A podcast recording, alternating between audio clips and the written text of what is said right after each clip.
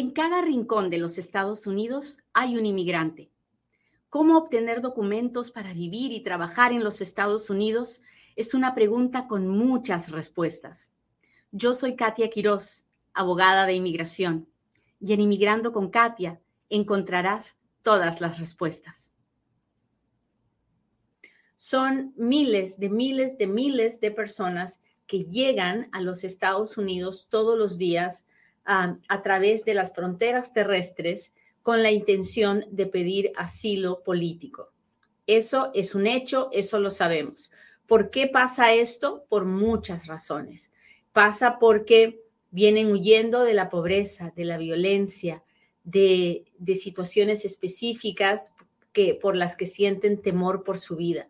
Entonces, las personas vienen del extranjero, llegan a, a la frontera terrestre y se entregan a las autoridades diciéndoles, quiero pedir asilo, quiero pedir protección porque no puedo regresar a mi país, porque tengo miedo por mi vida, porque me están persiguiendo por mi raza, por mi religión, por mi nacionalidad, por mi opinión política o porque soy parte de un grupo especial y mi gobierno no me va a proteger.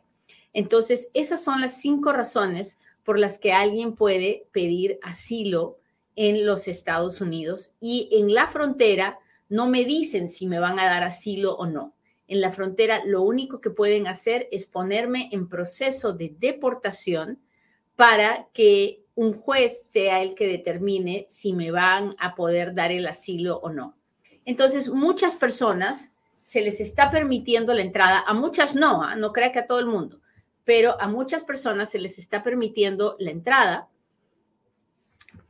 una vez que los, los procesan, les, les, hacen un montón de papeleo y los ponen en proceso de deportación y les, dicen, les dicen, ok, ahora váyase, entre a los Estados Unidos, pero no se olvide de presentarse a esta corte porque si no va, lo van a, lo van a deportar, le van a dar una orden de deportación en ausencia, uh, así que vaya a ver qué hace con su vida. Una vez que la persona entra a los Estados Unidos, pues en, en Texas el gobernador de Texas ha dispuesto que las personas uh, se suban a, buses que los llevan a otros estados. ¿Hasta ahí estamos claros? Si está conmigo, si está aquí, por favor, comparta el programa de hoy. Permítame llegar a todos esos inmigrantes que, que quieren entrar a los Estados Unidos, que, que les están diciendo cosas que no son verdad, y que es importante que nos escuchen y que sepan qué es lo que está pasando. Así que machuquele al botón de compartir. Si lo hace, si lo hace, póngame un dedito, póngame un corazoncito, dígame, Katia, ya lo compartí, cuénteme de dónde nos está mirando, uh, porque de esa forma hacemos que el video se vea con más personas. Mis amigos de YouTube, les pido todos los días de manera especial que me ayuden a compartir el programa para que pueda llegar muy, pero muy, pero muy lejos y tocar el corazón de muchas personas que necesitan ayuda. Muy bien, entonces llegan estas personas a el estado de Texas, les, los ponen en proceso de deportación, ya entraron y se encuentran con estos buses.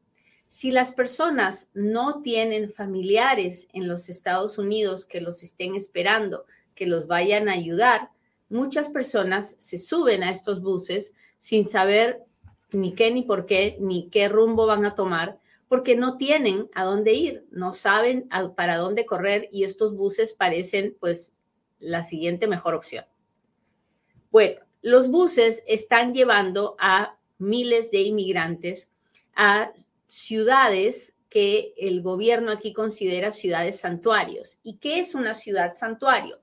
Pues una ciudad santuario es una ciudad en un estado que es proinmigrante, en un estado que tiene una gran comunidad inmigrante y que, su, y que no tiene políticas negativas hacia los inmigrantes. Y en los últimos, en los últimos meses, más de 61 mil inmigrantes, uh, más de 17 mil inmigrantes han llegado de la frontera en buses a la ciudad de Nueva York. ¿Y por qué a Nueva York? Bueno, porque las, las ciudades más grandes en los Estados Unidos son ciudades eh, generalmente pro inmigrantes. California, Nueva York, son, son ciudades que tienen una gran cantidad de inmigrantes. La comunidad mexicana, la comunidad ah, dominicana, la comunidad colombiana, la comunidad salvadoreña, son muy grandes en estos estados porque, ah, porque así, así es como han crecido y así es como son económicamente tan fuertes. Bueno, 17 mil personas han llegado en los últimos meses a Nueva York. Y Nueva York es un estado que de por sí es un estado que trata de proteger a las personas que no tienen vivienda. Nueva York es un estado muy, muy, muy conglomerado, no hay mucho espacio, hay muchos edificios y entonces el, gobierno trata en lo posible de no tener, no tener gente durmiendo en las calles y ofrece shelters. Un shelter es un lugar de refugio, es un lugar de protección. Entonces les ofrece un lugar donde dormir para que no duerman en las calles. Una vez que los inmigrantes llegan a Nueva York en estos buses, pues ah, buscan ayuda en estos shelters. ¿Y qué creen? Que aparte de los 17 mil 17 mil inmigrantes en estos shelters, hay ah, hay casi más de 40 mil personas que son las personas que no tienen techo en Nueva York, que son residentes del estado, pero que no tienen un lugar donde, donde vivir y entonces también buscan refugio.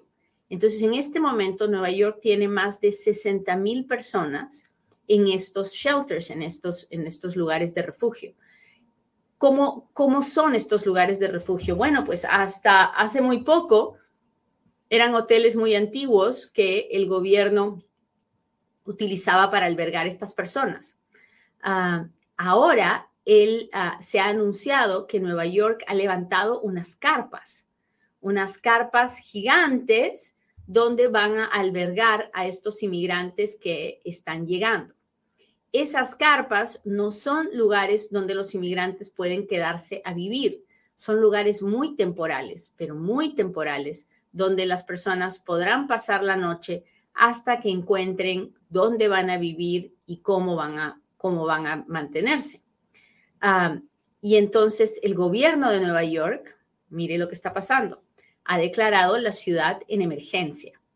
¿Y por qué la declara en emergencia? Para poder utilizar fondos de emergencia para levantar la carpa, para establecer medios de darle de comer a estas personas. Y el gobierno ha anunciado que en lo que va, en lo, durante este año, gastará un billón de dólares, mil millones de dólares en todo este trabajo que están haciendo para que las calles de Nueva York no se llenen de personas indigentes que no tienen dónde dormir. Y como usted comprenderá, ¿verdad? si usted es inmigrante como yo, usted estará muy agradecida de que se reciba a esa, a esa gente que viene llegando, ah, porque es gente trabajadora, honesta, que una vez que ni bien pueda encontrar un trabajo, va a buscar su propia forma de subsistir. Pero los ciudadanos de Nueva York, hay muchos que no van a pensar igual, que van a decir, el dinero que necesitamos para los que viven en Nueva York se está gastando en extranjeros, ¿verdad? Así que eso definitivamente va a pasar y es algo que tenemos que vivir. Entonces, lo primero que tengo que decirle a los inmigrantes que se suben al bus para ir a Nueva York es que Nueva York es una de las ciudades más caras de los Estados Unidos más caras. Es extremadamente difícil y no me dejarán mentir mis amigos que nos están mirando en este momento y que viven en Nueva York, que son muchísimos. Escríbanos, cuéntenos, cuéntenos cuán, cuán fácil o cuán difícil es vivir en Nueva York, porque es realmente una ciudad carísima. Entonces, cuando uno es un inmigrante nuevecito que acaba de llegar, uh, pues no le conviene irse a una de las ciudades más caras ah, de los Estados Unidos. Ah, y usted me dirá, pues Katia, pero es que no nos llevan a otro lugar. Exacto, pero es preferible buscar nuestra forma de llegar a un lugar más seguro y más barato, donde tenemos mejor posibilidad de subsistir, a una ciudad tan cara. Ahora, si usted quiere ir a Nueva York, pues váyase a Nueva York. Yo solo le estoy advirtiendo que no es la manera más fácil de iniciar una vida en los Estados Unidos. Es bastante, bastante, bastante caro. ¿Por qué es tan caro? Porque no hay espacio. No, no es fácil encontrar un lugar donde vivir.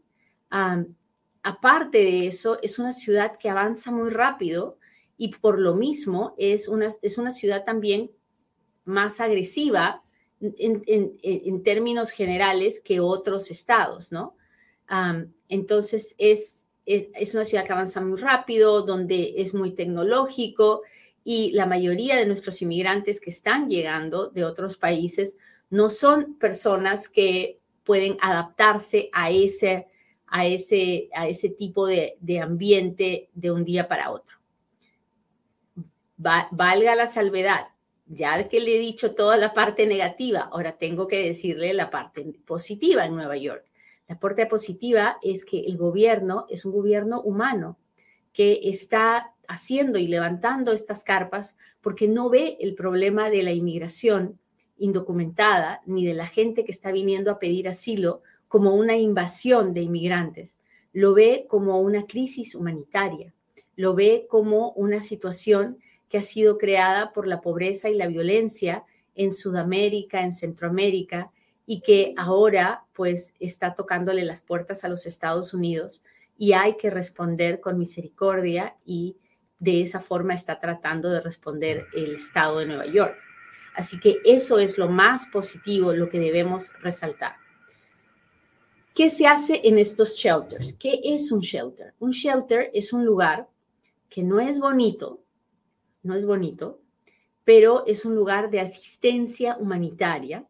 ¿Y por qué digo que no es bonito? Porque cuando estos lugares dan asistencia humanitaria, se la dan a todas las personas que no tienen un techo donde vivir.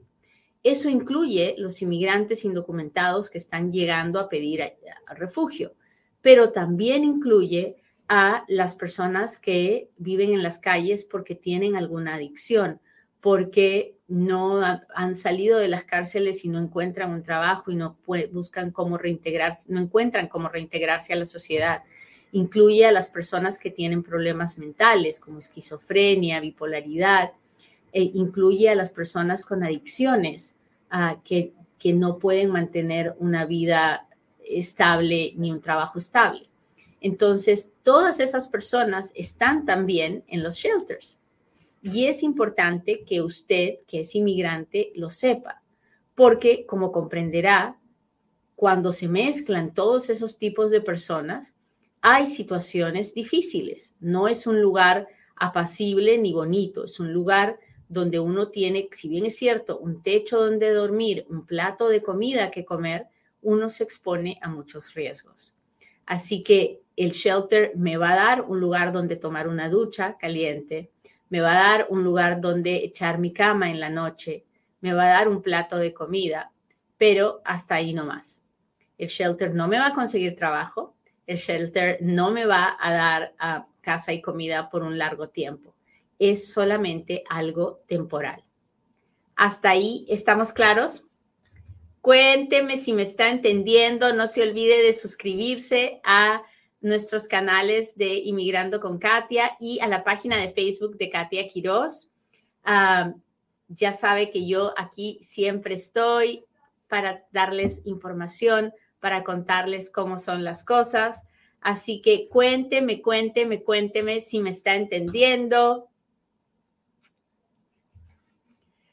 Y mire, le voy a decir cómo están las cosas que lo, que lo que nos están diciendo nuestros amigos de el TikTok. Dice California, Arizona, Florida, Nueva York, oh, ¿dónde está? Nueva York y Miami, todo eso está bien caro. Exacto. California, Arizona, Florida, Nueva York y Miami, es parte de la Florida. Son, ah, son estados muy caros donde hay mucha comunidad inmigrante. Carolina del Sur está más económico, es verdad.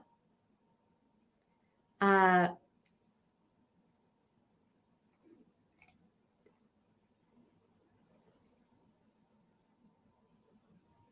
y Beca dice, no me imagino el frío que debe hacer en una carpa. Así es. Pero ese frío de la carpa es mil veces mejor que el frío de la calle. Así que es, es muy dura la situación de miles de inmigrantes que están llegando. Y nosotros que somos inmigrantes, los que miran inmigrando con Katia, aunque yo sé que hay muchos ciudadanos mirando, yo sé, yo sé. Pero nosotros, los inmigrantes, tenemos una especial conexión con el sufrimiento de otro inmigrante. Entonces, si usted es de los que quiere juzgar a la gente que está viniendo, no la juzgue. No la juzgue, porque todos, de una u otra forma, todos los que llegamos a este país, con papeles, sin papeles, como usted quiera, todos vinimos buscando lo mismo, una mejor vida. Y estas personas están haciendo lo mismo, buscando una mejor vida. Tal vez no de la forma que usted lo haría, porque ellos tienen su propia forma y ha de ser respetada. Y nosotros como inmigrantes lo único que podemos hacer es compartir amor, ofrecer ayuda, dar asistencia, porque eso es lo que haría nuestro Dios. Muy bien, pues ya le conté lo que está pasando, ya, lo que, ya le conté lo que está pasando en Nueva York, ya le conté lo que es un shelter, ya le conté, pero no le he contado si esto le afecta al inmigrante. Le afecta al inmigrante entrar a un shelter, le afecta pedir, pedir, pedir ayuda a, esta, en estas carpas, le, le afecta recibir la comida de estas carpas. No, no le afecta de ninguna forma. Si no tiene ningún lugar a donde ir, si está con una mano adelante y otra atrás, busque ayuda en estos shelters estatales que le van a dar un refugio y un plato de comida por lo menos unos días hasta que usted pueda conseguir trabajo y pueda encontrar un lugar donde dormir. Así que no, no le afecta de ninguna forma. Se van a quejar, van a decir que el Estado está eh, gastando el dinero en inmigrantes, que digan lo que tengan que decir. Estamos viviendo una crisis humanitaria. El gobierno, el gobierno lo, lo dice y lo repite todos los días. Todo, si no, si este problema no se puede arreglar, es por culpa de un solo grupo de gente. Se llama el Congreso de los Estados Unidos. El Congreso de los Estados Unidos tiene que actuar. Mientras el Congreso no actúe y haga una reforma migratoria, mientras el Congreso no actúe y haga leyes que permita que haya una inmigración, un influjo de inmigración legal anual que vaya con las necesidades del país, la crisis continuará. Y sí, habrá mucho sentimiento anti-inmigrante, pero la crisis continuará hasta que el Congreso se mueva. Así que si usted es uno de los inmigrantes que está llegando y no tiene dónde dormir, y no tiene dónde comer, busque un shelter en esa ciudad donde usted está. Hay, hay estos refugios para personas que no tienen hogar, le llamamos en los Estados Unidos homeless. Búsquelos y vea si puede acceder a esos beneficios. No le van a afectar en nada. No le van a afectar en nada. Ahora sí, muchachos, hágame sus preguntas porque ahora es cuando Katia responde. Y aprovecha esos cinco segundos para tomarse un tecito.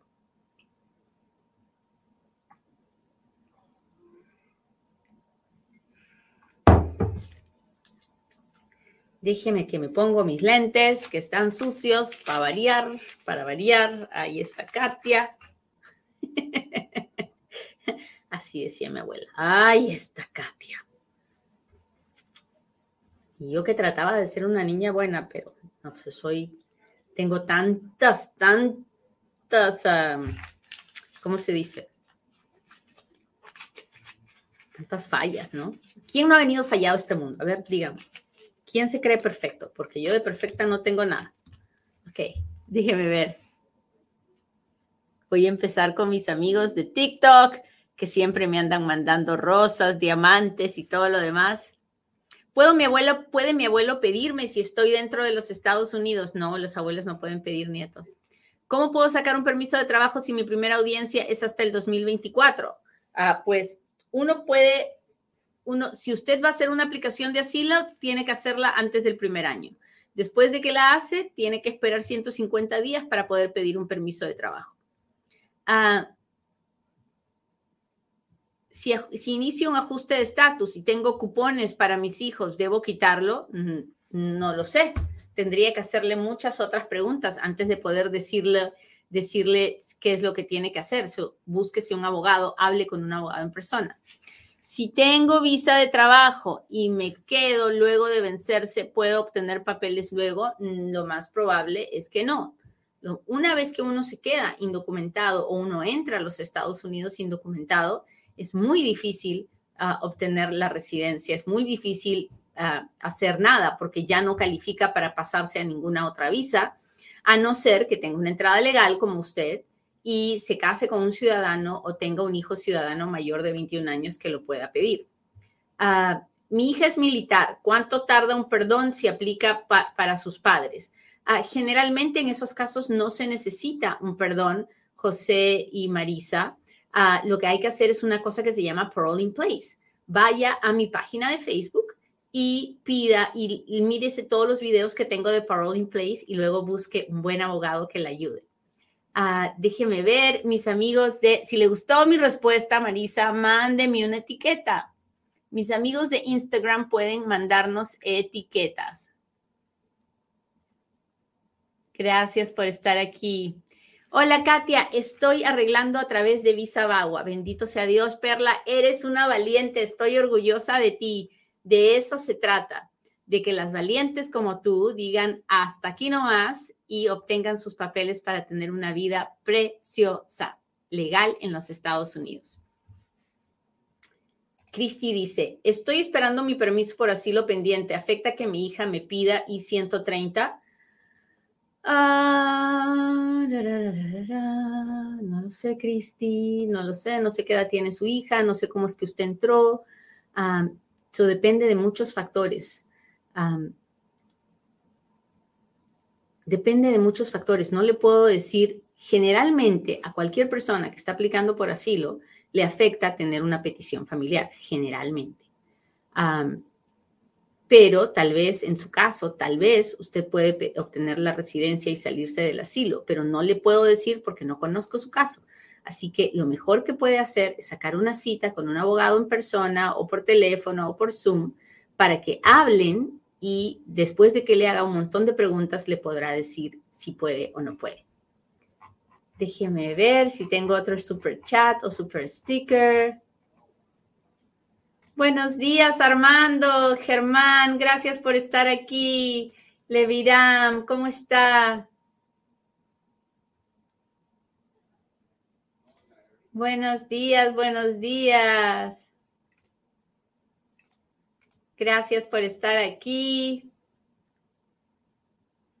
Yo estoy pedida del 2016, todavía no me han aprobado, faltará mucho, soy de octubre. Magali, pero no sé pedida de qué, pedida de, petición familiar y quién la pidió. O sea, son muchas cosas que no me ha dejado, que no me ha, no me ha dado la información. Ah. Hola, buenos días. Dice, Leviram dice, primera vez una persona entró ilegal caminando, lo detuvieron en McAllen, Texas, tuvo corte, lo deportaron no dijo ser ciudadano, volvió a entrar ilegal en el 2022, ¿puede su mamá residente pedirlo? La mamá residente puede pedirlo, pero él está en violación de una orden de deportación. Él no podrá arreglar una vez que esa visa esté disponible, si la ley sigue siendo la misma que ahora, no va a poder arreglar a través de esa, la petición de esa mamá. Así que, pero es lo único que tiene en este momento. Es complicada la situación de esta persona. Tiene que hablar con un abogado en persona. Déjeme ver qué está pasando con mis amigos del TikTok. ¿Dónde están mis amigos del TikTok? Mi hijo está solicitando asilo, pero él tuvo un problema con su pareja y ella le llamó a la policía. Ah, pues eso no le va a ir bien a su aplicación de asilo. De asilo. Ah, déjeme ver otra. Ah, mi hermano va y lo espera un americano que lo va a recibir. ¿Tendrá algún problema? ¿Cómo saberlo, mi querido? ¿Cómo saber si va a tener problemas o no?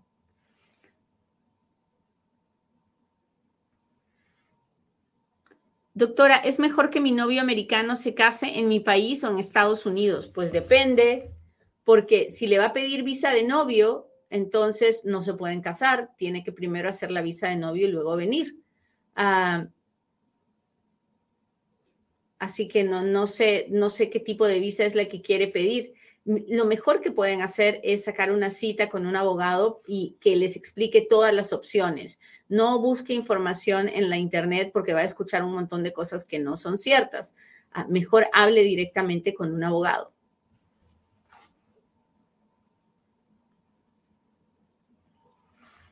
Si llega a haber una recesión, afecta a los trámites de inmigración. Todo afecta a los trámites de inmigración. Si llega a haber una recesión, me imagino que muchas personas no van a poder ah, pagar los abogados ni los cobros de la inmigración y eso va a disminuir la cantidad de casos que se presenten y me imagino que eh, eso, eso, esa va a ser la manera en que se va a afectar, ¿no? Porque obviamente todos queremos tener papeles y estar legales, pero antes de eso tenemos que darle de comer a nuestros hijos y tenemos que poner un techo sobre sus cabezas. Entonces, la prioridad no son los papeles de inmigración, porque así debe, así debe ser, eso es lo correcto. Pero con el favor de Dios hay que esperar que, ah, las cosas mejoren y que, y que los inmigrantes puedan seguir haciendo sus trámites.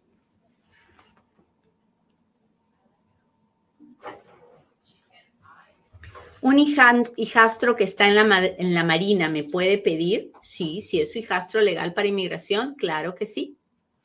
Muy bien, muchachos, pues les agradezco mucho que me hayan acompañado hoy día, que hayamos podido evaluar qué es lo que está pasando con todos nuestros hermanos que están entrando pidiendo asilo y cómo Nueva York está tratando de ayudar a estas personas a lidiar con una crisis humanitaria, porque eso es lo que realmente es. Nos vemos en un próximo Inmigrando con Katia. Bye.